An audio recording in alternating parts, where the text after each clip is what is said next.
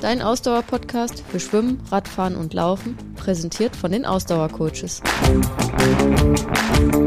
Folge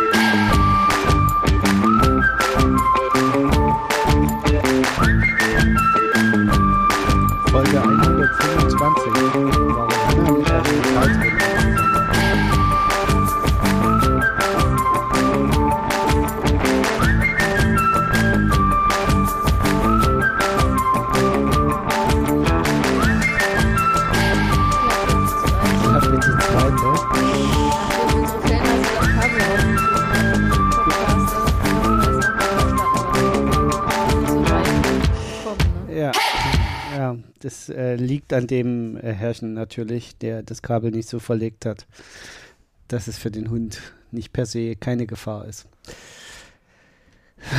Fangen wir halt nochmal von vorne an. Gut. Ähm, wir haben uns heute ähm, ein, ein spannendes Thema rausgesucht, nachdem wir jetzt so ein bisschen passend eigentlich dazu ein kleines Sommerloch hatten. Ähm, Stimmt. Also auch beim Podcast äh, haben wir ja die eine oder andere Woche übersprungen. Also wir kommen aus einem echten Sommerloch, aber jetzt sind wir sportlich in die neue Saison gestartet und äh, auch beim Podcast starten wir jetzt in die neue Saison. Genau, und mal sagen. deswegen haben wir heute eben auch ein spannendes Thema, weil es heute mal darum gehen sollte, nee, soll, nicht sollte, äh, warum du in Zukunft auf deinem Weg zur ersten Langdistanz das dicke Brett, was du nächstes Jahr bohren möchtest, äh, mit einer Mentaltrainerin zusammenarbeiten wirst. Und wir möchten so ein bisschen darüber sprechen, wie kam es dazu, was erhoffst du dir davon? Und ja, weiter sind wir ja noch nicht. Die Zusammenarbeit beginnt ja jetzt erst. Mehr kannst du ja noch gar nicht sagen. Stimmt, ja. Äh, ähm, fangen wir vielleicht mit dem, wie kam es dazu an? Ähm, du wolltest ja eigentlich letztes Jahr, nee, vor zwei Jahren schon. Vor zwei Jahren? Und dann ist geschoben worden? Nee, Nee. letztes Jahr, Letztes äh, äh, nee, dieses Jahr wolltest du. Also dieses Jahr, oh Gott, Genau. jetzt verwirrst du mich. Ja, genau. Also 2022 wolltest du äh, deine erste Langdistanz eigentlich machen. Und da haben wir in Folge 100, ähm, ich glaube 22 schon mal drüber gesprochen. Äh, das hat dieses Jahr nicht geklappt. Und jetzt haben wir sozusagen die Sommerpause hinter uns und die Saisonpause Die Corona-Pause haben wir auch hinter uns. bereiten uns jetzt aufs Jahr 2023 schon vor. Also wir sind schon ein Stück weiter wie die meisten von euch da draußen wahrscheinlich, für die jetzt die zweite Hälfte der Saison 2022 immer so traditionell beginnt mit Herbsttriathlon oder noch Herbstveranstaltungen. Ähm, wir haben das ein bisschen geskippt dieses Jahr und, sind jetzt schon im Fokus für 2023. Und da soll es dann jetzt ähm, mit der Langdistanz klappen. Und deswegen hast du dir jetzt überlegt, mit einer Mentaltrainerin zusammenzuarbeiten. Erzähl doch mal unseren Hörerinnen und Hörern so ein bisschen, was hat dich dazu bewegt, überhaupt diesen Weg zu gehen? Es ist ja doch ein Weg, den nicht jeder geht. Ja, also als erstes äh, muss ich mal dazu sagen, dass ich ja doch, dass mir sehr bewusst ist, dass der mentale Aspekt sehr, sehr wichtig ist beim Triathlon und beim Ausdauersport allgemein, weil erstens mal ich selbst die Erfahrung gemacht habe, aber auch äh, vor allem als Trainerin und als Coach arbeite ich ja mit meinen Athletinnen und Athleten auch häufig an mentalen Aspekten. So, ne? Also das ist ja, wenn man äh, Trainer ist und individuelles Coaching macht, so wie wir das machen, ist das meiner Meinung nach unausweichlich, dass man auch äh, in dem Bereich arbeitet, sodass ich das selbst auch mit meinen Athleten und Athletinnen ein bisschen mache. Ähm, und eigentlich, das haben wir in der Version 1 ja schon mal kurz angesprochen, äh, die jetzt, äh, wenn wir nochmal neu jetzt gerade vom Podcast aufnehmen. Eigentlich bin ich ja, ist das Mentale ja, wenn es um den Wettkampf geht und auch um die unmittelbare Vorbereitung, ja durchaus eine große Stärke von mir. Mhm. Ähm, aber ähm, ich habe, als Rot in diesem Jahr jetzt stattgefunden hat, also vor, was ist das, zwei Monate her, ähm, Ungefähr, ja. da genau an dem Wochenende, wo Rot stattgefunden hat, habe ich nochmal halt für mich das Ganze irgendwie Revue passieren lassen und überlegt, okay, was ist jetzt eigentlich passiert, woran hat es gelegen, dass ich im Endeffekt ja schon frühzeitig den Traum Rot 2022 aufgegeben habe und mich frühzeitig schon dazu entschlossen habe, ähm, meinen Startplatz auf 2023 zu entschließen. Und da haben natürlich viele Faktoren eine Rolle gespielt. Ich hatte äh, diverse Verletzungsprobleme, ähm, dann kam unsere Fellnase irgendwie noch in unser Leben und hat einiges durcheinander gewürfelt. Und äh, genau, also es gab einfach verschiedene Aspekte, weshalb es nicht so rund gelaufen ist. Aber am Ende, aus heutiger Sicht, muss ich sagen, habe ich halt recht frühzeitig ähm, das Handtuch geworfen, sagt man das so? Das Handtuch geworfen, ne? Mhm. Das Handtuch geworfen und war halt mental einfach äh, nicht, äh, nicht bereit und ähm, habe frühzeitig mental aufgegeben. Also ich glaube, ich habe auch zu einem Zeitpunkt innerlich ähm, das Handtuch äh, für Rot 2022 schon geworfen, als es noch möglich gewesen wäre, den Weg zu gehen. Und das ist mir, wie gesagt, so richtig bewusst geworden, als jetzt Rot stattgefunden hat und ich nochmal irgendwie sehr intensiv darüber nachgedacht habe. Und, ähm, und da kam mir dann auch gleich der Gedanke, okay, also äh, da soll, das soll, du hast es ja schon gesagt, also nächstes Jahr, mir ist das jetzt noch umso wichtiger, weil es dieses Jahr nicht geklappt hat, dass nächstes Jahr Rot für mich klappt und ich möchte alles dafür tun, dass es klappt. Und da habe ich halt in meiner Analyse festgestellt, okay, mental war das definitiv alles andere als optimal auf dem Weg nach Rot. Und um das halt besser hinzukriegen für nächstes Jahr, könnte es sinnvoll sein, da mir auch Hilfe von außen zu holen. Und da wir ja ähm, die liebe Eva, die ja auch schon regelmäßig bei uns im Podcast zu Gast war, ähm, da mit der eben schon mal einiges zusammen gemacht haben, ähm, habe ich gedacht, okay, ich äh, frage Eva mal, ob sie sich das vorstellen kann, mich auf dem Weg nach Rot ähm, als Mentalcoach zu begleiten. Ja, krass. Ähm, äh, jetzt hattest du ja gerade schon gesagt, okay, auf, auf dem Weg, du hast ja das nochmal genau überlegt, woran ähm, es jetzt gehangen hat sozusagen und dass es nicht funktioniert hat, bist du der Erkenntnis gekommen, ja, ich habe vielleicht zu früh aufgegeben. Ist das für dich auch der Schlüssel zu sagen, okay, das soll mir nicht nochmal passieren, das möchte ich gerne mit einer Sportmentaltrainerin äh, besprechen oder war es für dich eher so dieses, naja, auch aus, aus ähm, ein Stück weit natürlich aus Trainersicht, es einfach mal zu erleben, wie das so ist.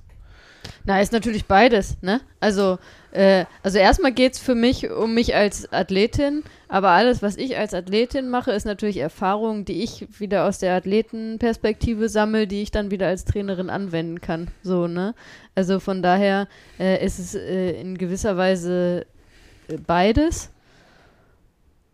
Aber ähm, für mich ist das äh, in, in erster Linie wirklich was sehr ähm, für mich Persönliches als, als Athletin weil ich halt für mich auch noch rausfinden will, okay, wo kann ich, also ich weiß, ich bin im Wettkampf stark, ich weiß, ich bin vielleicht auch unmittelbar vor dem Wettkampf stark, was den mentalen Aspekt angeht, aber auf diesem ganzen Weg hin zum Wettkampf, so das ist ja das, was ich jetzt festgestellt habe, ne, das hat nicht funktioniert letztes Jahr. Mhm. Oder in der letzten äh, Saison auf dem Weg nach Rot. Das hat gar nicht funktioniert, so, ne? Die Gründe, wie gesagt, sind sicherlich vielfach, aber Fakt ist, es hat nicht funktioniert. So, sprich, da ist einfach noch viel Optimierungspotenzial für mich äh, auf dem Weg dahin, mental das Ganze besser hinzukriegen. So, und das natürlich, äh, klar ist das immer so, wenn das, was ich da für mich hoffentlich mitnehmen kann, ist bestimmt auch was, was ich dann äh, wiederum äh, für meine Athleten und Athletinnen mitnehmen kann. So, ne, das ist ja ganz klar. Also, das ist ja immer irgendwie äh, aus meiner Position her eine, äh, ein zweiteiliges mhm. Schwert sozusagen. Jetzt beginnt ja die Zusammenarbeit jetzt erst. Also du kannst jetzt quasi nur über deine Erwartungen sozusagen sprechen und die Beweggründe, die dich da dazu getrieben haben, es sozusagen zu tun. Mehr kannst du ja fast noch gar nicht berichten. Aber ähm, ihr hattet jetzt euer Anamnesegespräch schon, also oder also das, was man in unserem das Vorgespräch das, genau das Vorgespräch mhm. so bei uns wäre es das Anamnesegespräch im, im, im Coaching und Wie hat jetzt aus deiner Sicht Eva darauf reagiert, als du ihr das so ein bisschen erzählt hast, was du da dir erwartest? Hat sie da eher so gesagt, pff, das ist ja ein Thema, um Gottes Willen? Oder hattest du eher das Gefühl, das scheint ein Thema zu sein, was viele Leute betrifft? Ähm, also erstmal zur Frage, wie Eva reagiert hat. Ich glaube, die hat sich sehr gefreut, weil die hat mir auch äh, direkt gesagt, dass ihr das halt total Spaß macht, weil sie ist ja, muss man ja dazu sagen, für alle, die die Podcasts, die wir mit Eva gemacht haben, noch nicht gehört haben oder vielleicht den allerersten Podcast, den wir mit ihr gemacht haben, können wir vielleicht noch mal auch nochmal nachschauen und äh, auf jeden Fall in den Shownotes verlinken. Da haben wir Eva ja auch so ein bisschen vorgestellt. Und aber wer es nicht weiß, Eva ist ja selbst auch eine ähm, ehemalige Triathletin, die Langdistanz gemacht hat und die sehr erfolgreich, eine sehr erfolgreiche Langdistanzathletin. Also Eva war äh, auf Hawaii, also hat sich für die Weltmeisterschaft qualifiziert, also eine sehr, sehr starke Langdistanzathletin selbst. Und deswegen hat sie mir auch erzählt, dass äh, für sie das als Mentalcoach halt total toll ist, äh, Triathleten und Triathletinnen auf dem Weg zur Langdistanz zu begleiten. Und sie hat das auch äh, jetzt mit äh, diversen Leuten schon gemacht. Auch dieses Jahr, glaube ich, mit äh, jemandem, der in Frankfurt gestartet ist und ich weiß gleich auch, auch jemand in Rot gestartet ist, bin ich nicht ganz sicher. Aber also das heißt, Eva hat sich sehr gefreut, sie hat da total Bock drauf, glaube ich. Ähm, was war nochmal der zweite Teil der Frage?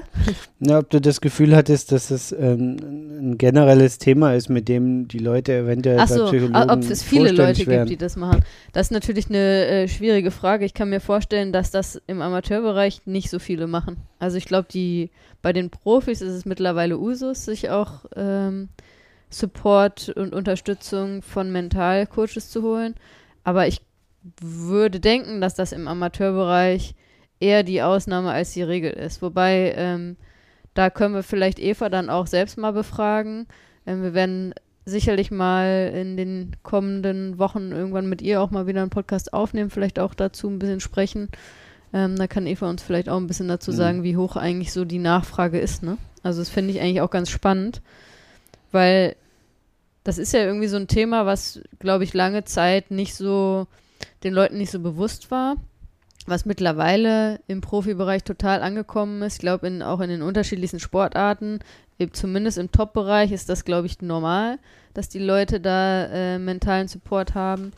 Und so grundsätzlich dieses Thema ist ja auch in unserer Gesellschaft so ein bisschen mehr angekommen. Ne? Wenn wir so mentale Gesundheit jetzt mal so ganz allgemein sprechen, ist ja auch so ein Thema, was so ein bisschen, ja, ich will jetzt nicht sagen, was so boomt, das klingt so ein bisschen komisch, aber dass da offen drüber gesprochen wird, ähm, dass das halt was ist, was irgendwie wichtig ist. Das ist, glaube ich, auch in der Gesellschaft äh, so langsam angekommen. Und deswegen wäre es eigentlich spannend ähm, zu wissen, wie das aussieht im, im Sport. Aber ich würde denken, dass das im Amateurbereich ähm, jetzt nicht unglaublich viele Leute sind, die das nutzen. Was denkst du? Ja, also ich, ich fürchte, es, es äh, wird am Ende wieder an, äh, an den finanziellen Dingen äh, scheitern. Ähm, ich fürchte halt, dass die Leute eher bereit sind, 20.000 Euro für ein Fahrrad auszugeben, wie äh, 2.000 Euro für noch einen Coach in der Vorbereitung. Ja, kann ähm, gut sein, ja. Oder keine Ahnung, also ich weiß nicht mal, was, was Eva jetzt kosten würde, äh, wenn sie ein Jahr das betreut. Ne? Das war jetzt einfach irgendeine Zahl, die ich in den Raum geworfen habe. Aber ich fürchte halt, dass es, ähm, das passiert uns ja hin und wieder auch, dass man sich dabei mal ertappt, dass man in Equipment investiert, sei es nur im, im Sport oder auch im, im, im, technischen Bereich. Und dann hat man irgendwas großartig dastehen und hat sich was angeschafft. Aber man hat eigentlich nicht das Fachwissen, um es sauber bedienen zu können. Und anstatt man dann sagt, ich zwack vielleicht nochmal 200, 300 Euro irgendwie ab von der Technik oder von dem Equipment, äh, gehe eine Stufe niedriger vielleicht, die äh, für mich als Amateur gar nicht spürbar ist ähm, und stecke das Geld dann lieber in, in Coaching oder in, in Analyse oder was auch immer oder in, in, in, Training, dass ich lerne, wie ich damit wirklich umgehen kann ähm, und das Maximum auch aus dem Gerät raushole oder aus der Technik raushole oder ähm, dann das, das ist halt leider nicht so verbreitet, weil die Leute natürlich auch immer schnell glauben, ja, das die Technik alleine oder das Equipment alleine reicht, um sich zu verbessern. Also wenn ich nur genug Geld ausgebe, dann werde ich schon besser werden. Ja. Ähm, das versprechen die Hersteller ja auch ein Stück weit. Muss man ehrlicherweise auch sagen. Achso, ich dachte, ich drehe das jetzt um und ich mache jetzt Mentalcoaching mit Eva und dann muss ich nicht mehr trainieren, dann läuft das schon. mein naja, ist doch alles Mindset. Äh, zumindest, zumindest kriegst du nicht noch ein teureres Rad. das kann ich dir schon mal sagen. Ja. Ähm, nee, aber mir fällt gerade noch ein, ne, zu der Frage auch, auch dass, äh, als wir im Gespräch, im Vorgespräch gesprochen haben, Eva und ich, dass äh, tatsächlich auch immer noch, was das Thema und auch Mentalcoaching im Sport ähm, angeht, dass immer noch trotzdem noch so dieses, ähm, dieses Vorurteil weit verbreitet ist, dass man da zu jemandem hingeht und sich auf die Couch bei dem äh, setzt oder legt und dann irgendwas erzählt. Also das hatte Eva mal irgendwie so in den Raum, glaube ich, ich, geworfen. Ich glaube, deswegen nennen die sich Was auch meistens Sportmentaltrainer und Trainerinnen und nicht, und nicht Sportpsycholo äh, Sportpsychologe. Sportpsychologe ja. Aber das hat, hat mich ehrlich gesagt total überrascht, als Eva das gesagt hat, weil, aber das ist wahrscheinlich wieder so eher unsere Bubble, ne, Wenn, weil ich habe ja gerade gesagt, so, ich habe das ich habe das Gefühl, das Thema mentale Gesundheit ist in unserer Gesellschaft angekommen oder kommt langsam an, aber es ist wahrscheinlich noch nicht komplett angekommen, sondern nur so in bei den, also ich glaube bei der jüngeren Generation. Ja, und es gibt massive Widerstände gegen mentale Gesundheit. Also das darf man auch nicht unterschätzen, wie unterschwellig. Also ich habe äh, witzigerweise aus, dem, aus der Arbeitswelt heute einen Artikel gelesen, der in der österreichischen Zeitung äh, veröffentlicht wurde, wo es darum ging, dass ähm, quasi so ein Arbeitgeberverband jetzt versucht, den Leuten quasi einzureden, wenn sie nur acht Stunden am Tag arbeiten und wirklich nur ihren Job machen, für den sie angestellt sind, für den sie auch Geld kriegen, dass das den Leuten quasi negativ ausgelegt wird. Mhm. So, so nach dem Motto, wenn ihr nicht mehr tut, dann seid ihr eigentlich schlechte Mitarbeiter was ja totaler Unfug ist. Ne? Also ich meine, der Arbeitgeber bezahlt die Leute so, gibt ihnen eine Aufgabe und dann kann er auch nicht erwarten, dass die Leute nach achteinhalb Stunden oder acht Stunden sagen, hey, extra für meinen Arbeitgeber, weil das so ein dufter Kerl ist, ja. arbeite ich jetzt noch mal eine Stunde länger und nur dann äh, bin ich wer und es wächst da halt, und da gebe ich dir ein Stück weit recht, es, es wächst da zumindest ein Teil, junge Generationen heran, denen das nicht mehr wichtig ist. Karriere zu machen, den Top-Top-Platz zu erreichen, sondern dass die eben auch auf mentale Balance achten. Unabhängig davon, ob die jetzt schon die richtige Balance finden. Ne? Das ist ja mal noch ein anderes Thema. Was ist eigentlich Work-Life-Balance? Ähm, genau. Ähm, aber ich glaube, ja, da wächst was heran. Ich bin mir nur nicht sicher, ob denen bewusst ist, dass man auch das erlernen muss. Ja. Und da sind wir wieder bei dem Thema, würden die dann am Ende eine Sportmentaltrainerin äh, buchen? Oder glauben sie, dass das schon irgendwie funktionieren würde? Aber vielleicht sind sie auch wirklich einfach ausgeglichener und brauchen das nicht mehr. Das kann natürlich auch sein. Ähm, das wäre schlecht für alle Psychologen. Mm, was mir noch einfällt, also was auch noch für mich, glaube ich, jetzt ganz wichtig ist, auch nochmal so einen ähm, Impuls von außen halt und ein Feedback von außen zu bekommen. Mhm. So, ne? Weil, ich meine, wir sprechen ja auch viel und äh, du machst ja meine Trainingspläne oder wir machen das dann auch so ein bisschen zusammen, sprechen das zusammen durch. Das finde ich auch gut. Also ich würde jetzt auch nicht auf die Idee kommen zu sagen, okay, ich brauche jetzt irgendwie einen, einen, Trainer von außen.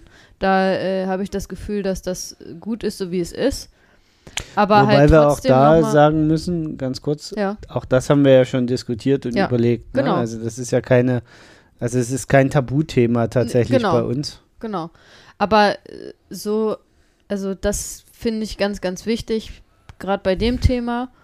Dann, wie gesagt, mal jemanden zu haben, eine Expertin natürlich, ähm, die da ja mir auch von außen da einfach ähm, Hilfestellungen geben kann und das, äh, dessen bin ich mir durchaus bewusst, dass, ähm, dass das jetzt nicht so läuft, dass ich irgendwie Eva engagiere und wir führen da drei Gespräche und ich erwarte jetzt, ja, Eva sagt mir jetzt, ja, du dit und dit und dit und dann läuft das so, ne? Also das äh, ist ja ähnlich wie wenn ich ein Ernährungscoaching mache, da kann ich den Leuten halt Hilfestellungen geben und äh, so gewisse Wege aufzeigen, aber den Weg müssen die Leute am Ende selber gehen und dann müssen die auch so ein bisschen selbst, die müssen ihren Weg auch selbst herausfinden am Ende. Ne? Und ich glaube, das ist äh, beim Sportmental-Coaching äh, so ähnlich von der Art und Weise her, wie das geht. So, das heißt, am Ende muss ich mir selbst das erarbeiten. Ne? Ähm, das ist nicht so einfach, dass einfach jetzt, äh, dass man einfache Lösungen kriegt man da, glaube ich, auch nicht. Hm. Wie bei so vielem im Leben. so ein Pech aber auch. Aber kommen wir noch mal so ein Stück weit ähm, vielleicht zu der, zu dem, was du da ähm, erwartest oder was ist deine Erwartungshaltung an dieses Training? Mhm. Äh, du hattest ja gerade schon gesagt, zum einen natürlich auch ein Stück weit so ein Blick von außen nochmal, so ein Push dadurch. Hast du dir im Vorhinein konkret überlegt, wie das ablaufen könnte? Oder hast du gesagt, pff, ich rede einfach mal mit der Psychologin, dann mit der Sportmentaltrainerin und die wird mir dann schon sagen, wie es funktioniert? Oder hat, hattest du andersrum gefragt, nach eurem Erstgespräch, ja. hattest du dann das Gefühl, dass du am vorher wo ganz anders warst, wie das, was es nach dem Erstgespräch dann, äh, wie sich dann für dich dargestellt hat? Nee, also ich bin völlig unvoreingenommen, ich gehe da völlig unvoreingenommen rein in die Sache. Mache mir auch nicht zu viel Kopf jetzt vorher, weil ich denke, den mache ich mir dann schon genug, äh, wenn wir gesprochen haben und gewisse Sachen vielleicht zusammen erarbeitet mhm. haben.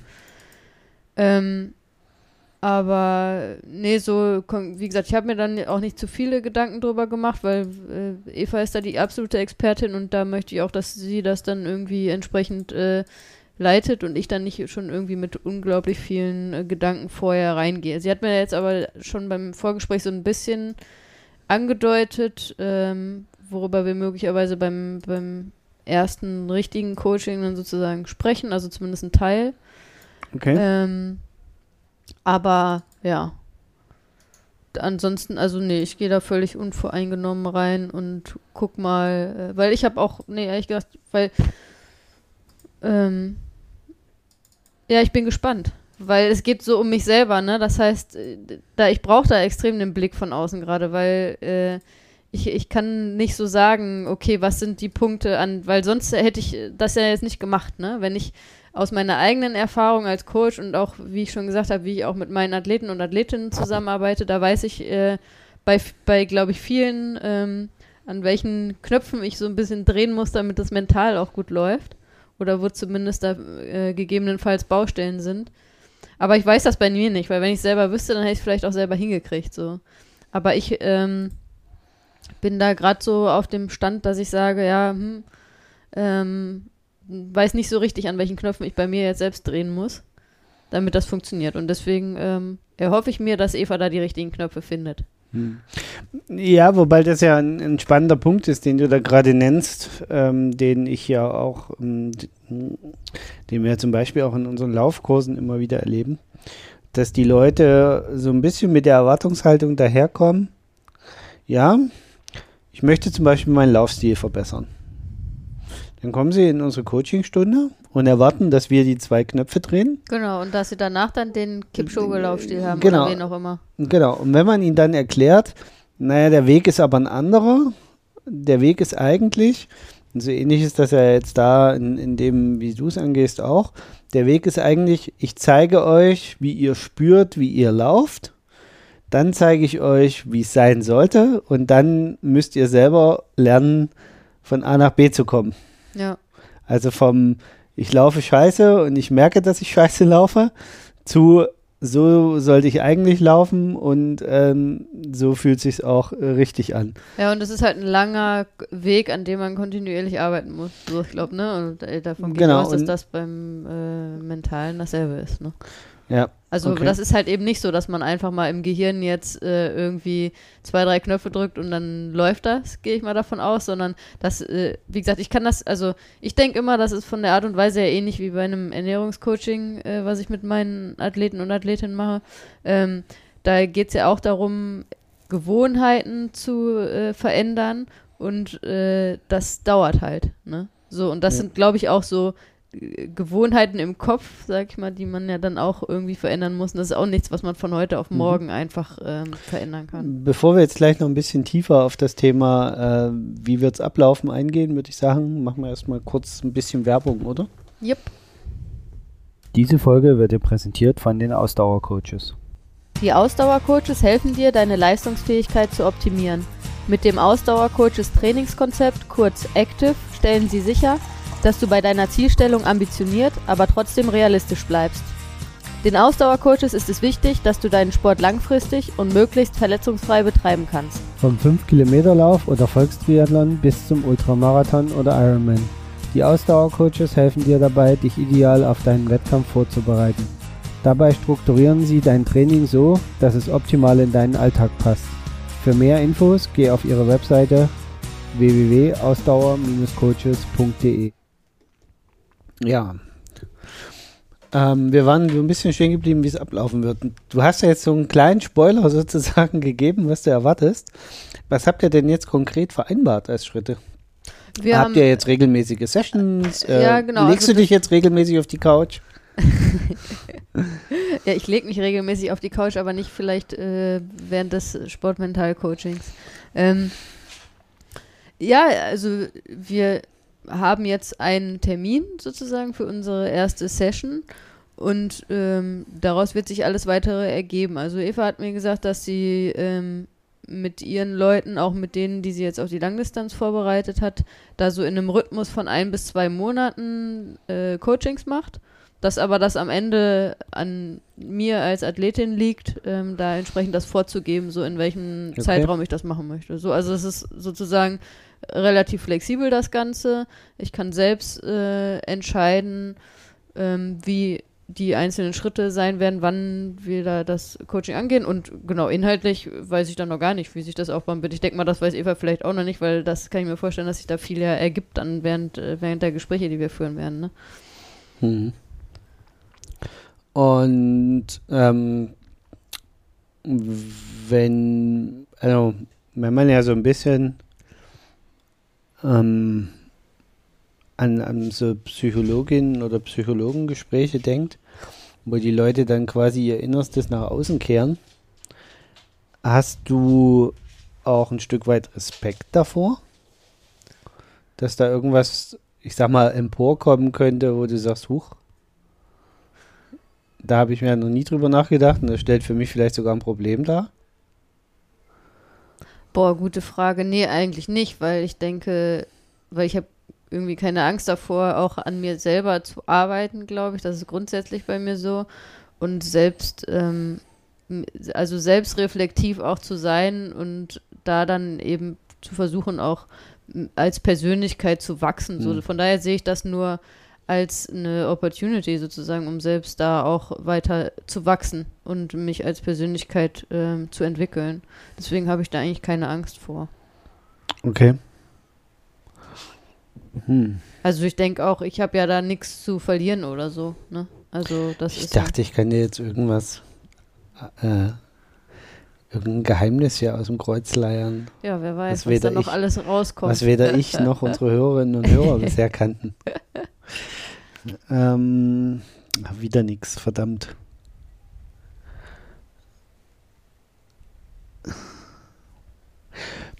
Glaubst du, dass es im Endeffekt jetzt letztes Jahr bei dir daran gescheitert ist, dass du zu wenig Selbstvertrauen hast? Oh, Selbstvertrauen ist ja auf jeden Fall immer ein Aspekt. So, ob das jetzt grundsätzlich eine Frage des Selbstvertrauens ist, weiß ich nicht, ob man das nur darauf reduzieren kann, wahrscheinlich nicht. Weil du hattest ja vorhin so gesagt, ja, es gab viele Gründe und äh, wir machen es uns ja auch immer ein bisschen einfach und äh, schieben unsere Fellnase neuerdings für alle möglichen Probleme das vor. Das ist gar nicht vorgeschoben, ne? ähm, also, ja. Aber das, das, die, die Frage habe ich mir jetzt gerade so, so ein Stück weit gestellt. Ähm, in dem Zusammenhang, was ist in dem Zusammenhang überhaupt Selbstvertrauen? Also ist es das Selbstvertrauen, nicht daran zu glauben, es zu schaffen, also das Ziel zu erreichen, oder ist es fehlendes Selbstvertrauen, schon, dass man es nicht schafft, quasi diesen großen Berg Langdistanz zu zerlegen. Und da hätte ich jetzt persönlich bei dir überhaupt nicht das Gefühl, dass, dass du so vom Typ her jemand bist, der schlotternd vor dem großen Berg steht und nicht weiß, wie er den in kleine Häppchen zerklopfen soll. Ähm, deswegen stelle ich mir gerade die Frage, ob man, ob man das so überhaupt so sagen kann, dass das fehlendes Selbstvertrauen da irgendwie ein Grund war oder irgendwas bedeutet. Ja, ist ganz witzig, weil tatsächlich über das Thema ich auch mit Eva im Vorgespräch schon so ein bisschen gesprochen habe und auch so diese Frage, was heißt denn das eigentlich, was ist das eigentlich so, ne? Weil kann ich mir vorstellen, dass das auch noch so ein bisschen Thema wird. Ähm, ja, also ich glaube schon, dass es einer von vielen Aspekten ist, so, ne, der gefehlt hat. Weil wenn ich da jetzt mit super, weil, wenn ich jetzt total selbstbewusst gewesen wäre, dann hätte ich ja gesagt, ja komm, ich schaff das noch, ne? Hm. Allen Umständen zum Trotz, ich hm. pack das, ich habe da jetzt Verletzungsprobleme gehabt, ne? Aber ähm, es war ja auch nie so, dass, dass ähm, ich komplett irgendwie nichts machen konnte. So, also vielleicht für einen kurzen Zeitraum, aber das ist ja das Schöne beim Triathlon. Man hat ja immer drei Disziplinen und meistens ist man nicht so verletzt, dass man nicht alle drei machen kann. So. Und so war es bei mir ja auch. Aber ich habe ja da in der Situation schon den Schalter nicht umlegen können und sagen können, okay, ich kann jetzt nicht laufen, dann konzentriere ich mich jetzt halt aufs Radfahren und aufs Schwimmen. So, ne? Also das, äh, so von daher, ja, also hat das selbst, selbst Vertrauen oder was auch immer das genau sein soll, natürlich auch eine Rolle gespielt, weil wenn ich voller Selbstvertrauen gewesen wäre und gesagt hätte, ja, scheißegal, laufen kann ich eh, so, ne? So müsste es eigentlich sein, weil, ne, äh, so ist es bei mir eigentlich. Äh, dann super, dann habe ich jetzt mehr Zeit, um mich aufs Radfahren und Schwimmen zu konzentrieren, was eh meine äh, schwächeren Disziplinen sind, ne? Oder ganz oder ganz noch massiv, ja, ich kann nicht gut, ich kann nicht laufen, Radfahren geht auch nicht so gut. Ja, super, da kann ich mich auf meine äh, schlechte Disziplin Schwimmen jetzt mal voll konzentrieren und mal ordentlich Schwimmen jetzt mal hinkriegen, mhm. so, ne? So von daher. Aber das ist schon, da, da tauchen wir, glaube ich, schon relativ ein, so was da eine Problematik war, wo das Mentale nicht funktioniert hat, ne? Und ob da jetzt Selbstvertrauen der Grund ist oder was überhaupt Selbstvertrauen ist, ja, da bin ich mal gespannt. Wie gesagt, ich kann mir vorstellen, dass wird da auch noch so ein bisschen tiefer reingehen äh, werden, nee, von dich, aber. Ja, das finde ich, das finde ich halt total spannend, weil, ja. ähm, also ich bin ja so vom Typ her, so vom Bauch her, bin ich genau, genau der Typ, den du vorhin so beschrieben hast. Ähm, ich will mich nicht auf die Couch legen. Ich kann mir das auch nicht so richtig vorstellen aber nicht, weil mir, weil ich so besonders viel Selbstvertrauen hätte oder weil ich so nicht daran glaube, dass es nichts bringt oder so, sondern mir würde es, glaube ich, total schwer fallen, in diesem persönlichen Gespräch das preiszugeben, was einen wirklich vorwärts bringt. Weil ich vom Typ her jemand bin, der mit seinen Gedanken immer auch auf der anderen Seite mit ist und sich immer auch die Frage stellt, was will dein Gegenüber gerade von dir eigentlich hören? Ja, also ich glaube, du hast ähm, Probleme, auch dich so richtig dann zu öffnen so und jemand genau. anders bei dir reinblicken zu lassen. Das kann ich aber besser. Ne? Also wenn, wenn ich dann jemandem, also da, da, sozusagen den Schlüssel gebe, um reinblicken zu können, dann kann ich das. Also ich kann das. Ich habe da grundsätzlich kein Problem mit. Also ich würde das jetzt nicht bei jedem machen oder so, aber äh, grundsätzlich bin ich dafür, glaube ich, offen bei den richtigen. Ja, ich, ich stelle mir das halt bei mir äh, sehr schwierig vor. Auch, wie gesagt, weil ich mir permanent die Frage stellen würde, warum fragt der oder die mich das jetzt? Und ich glaube, das darf man in der Situation nicht immer. Naja, also glaub, ich glaube, das werde ich auch schon machen, aber dann geht es ja darum, wieder sich mit sich selber zu und dann zu fragen, ja, okay, warum könnte das bei mir jetzt irgendwie eine relevante Frage sein? Ich glaube, so muss man dann sehr ja. eher angehen, ne? Weil klar, man muss sich, also das ist halt, man muss sich da natürlich sehr stark mit sich selber beschäftigen und mit dem eigenen Inneren. Und das ist, glaube ich, für viele Leute schon eine krasse Hürde, so, ne? Aber ähm, da habe ich halt keine Bedenken. Also das, gut, das hatten wir ja schon, das Thema ist ja schon. Ich bin äh, total gespannt auf unseren ersten gemeinsamen Podcast mit Eva, wo wir das Thema ja noch, äh, noch mal ein bisschen auswalzen äh, wollen. Ähm, das fand ich übrigens total interessant, dass sie im, im Vorgespräch ja gesagt hat, ja, muss man mal gucken ja. mit dem Thema Podcast, weil es eben auch sehr persönlich ist, was ihr da besprecht. Ja. Ob man das überhaupt groß in, in Podcasts breit treten oder breit walzen möchte. Ja. Aber irgendwie, glaube ich, kriegen wir das schon hin, oder? Dass du da auch so ein bisschen draus berichten kannst. Ich glaube auch. Ohne und zu sehr ja, in eine persönliche Ebene abzurutschen, die du vielleicht nicht preisgeben willst. Ja, also ich glaube ja nicht, dass mir jetzt irgendwelche, äh, also ich habe erstens habe ich keine Leichen im Keller und zweitens wird es wahrscheinlich nicht so sein, dass wir jetzt irgendwelche Leichen aus meinem Keller holen werden, so, ne? ähm, aber das, also ich ich bin ja grundsätzlich ein Mensch, glaube ich, der sehr authentisch ist und auch da habe ich halt kein Problem, irgendwie authentisch zu sein und Mhm. ehrlich zu sein. Also ich bin halt ein Mensch, der sehr ehrlich ist und das. Weil du gerade gesagt hast, ich hast keine Leichen im Keller. Was kommt denn jetzt? ja, ähm, hast du ein bisschen Angst davor, dass Eva dir die Augen öffnet und dir zeigt, warum es damals beim Tennis nicht geklappt hat? Nö. Nee, weil ich, ähm, ich bin ja immer ein Mensch, da, ich glaube, da habe ich eine sehr gesunde Einstellung. Ich gucke dann nicht so zurück und denke so, hätte, könnte, würde, sondern ich gucke nach vorne. Und wenn ich dann was lerne, dann nutze ich das halt für die Zukunft und ähm, bereue aber dann nichts in der Vergangenheit, weil das ist so eine grundsätzliche Einstellung, die ich habe. Ich denke, alles, also das ist ja so ein bisschen so ein platter Spruch, ne, wenn man sagt, everything happens for a reason, aber ja doch so die Einstellung habe ich, alles passiert irgendwie seinen Grund, warum es so passiert, wie es passiert und ähm, ich gucke nicht zurück und äh, denke, boah, nee, hätte ich doch mal dit und dit gemacht. Das ist einfach nicht, das ist einfach nicht so meine Grundeinstellung, deswegen habe hab ich da überhaupt gar keine, gar keine Bedenken oder Angst oder sonst was. Ich würde sagen, das ist das perfekte Schlusswort, oder? Damit äh, entlassen wir unsere Hörerinnen und Hörer für heute. Ja. Lassen Sie mal ein bisschen darüber grübeln. Über das Thema mental, Ja, mentale und, Verfassung äh, es wird im auf jeden Sport. Fall mehr dazu geben. Genau, das kann Und- ich schon so sagen. Genau. Und hoffentlich mit Eva zusammen. Genau, schauen wir mal, wie wir da weitermachen. Aber äh, wir halten euch auf jeden Fall auf dem Laufenden. In diesem Sinne, Ciao, ciao. ciao, ciao.